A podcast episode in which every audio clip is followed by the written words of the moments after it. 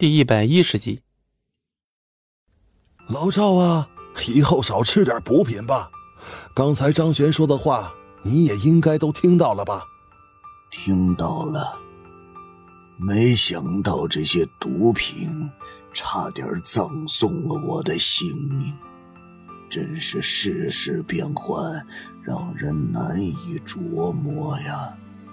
老人在张璇的帮助之下，将背后的银针一根一根的拔掉，在排出毒血之后，他的呼吸顺畅了很多，头脑也清明了。在将所有东西都拔掉之后，张璇也是重新的将手搭在了对方的脉搏上。这样倒是好了，不然你这个身体状态，再活个一二十年都行。你现在不才六七十岁吗？是啊。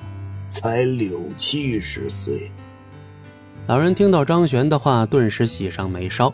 其实他之所以能够活得很长，主要是因为平日里保养做得非常到位。但也正是因为各种对于身体的保养，才出现了他身体的情况。行了，要没什么事的话，我先回医院了啊。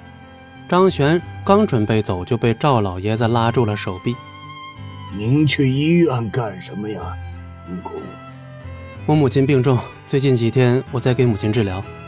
啊，那我们赵家的药库之中有好几种顶尖药材，您母亲的病房在哪儿？一会儿我给您亲自送去。对于张璇，他是极为感谢的。现在孔如墨和孔小寒并未出言，但是赵老爷子也明白自己是必须要付出一些报酬的。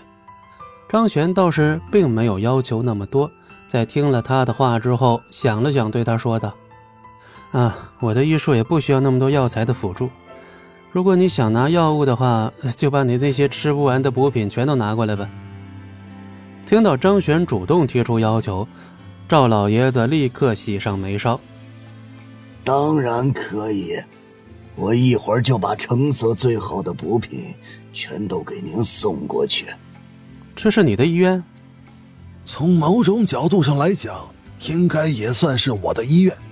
我在这个医院里边占的股份最多。那也可以，正好也说得上话。对了，张学先生刚才在临走的时候，老赵跟我说，这次您母亲所需要的各种药物，他们都无偿提供。也就是说，这次的住院费我给您免了，然后药费呢是由赵家提供。您不用花一分钱了。哦，可以啊。没想到张璇露了两手，能获得这么多的资源，暗暗的自己也在感叹：这个时代呀，对于人才真是太过于重视了。走到了房间之中，张璇看到这里堆成小山一样的礼物，全是一些补品，雪参啊、燕窝呀、灵芝啊，数不胜数。行了，您先在这里治疗吧。我和小韩就回去了。张璇点了点头，送两人离开之后，回到了母亲身边。李春平这里已经是气色恢复的差不多了，但是身上的病症还并未消除。妈，今天的治疗可能会让你有点不舒服。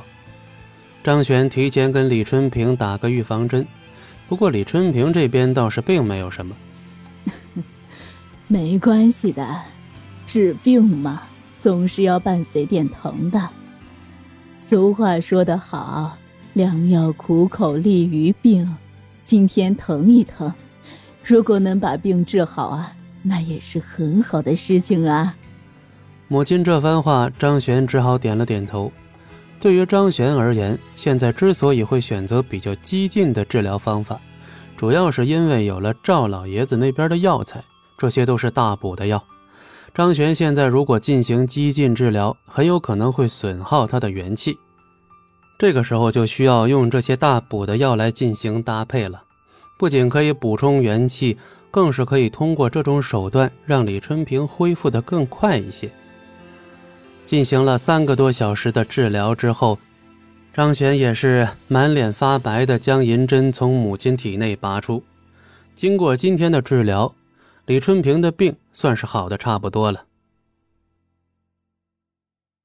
本集播讲完毕，感谢您的收听，我们精彩继续。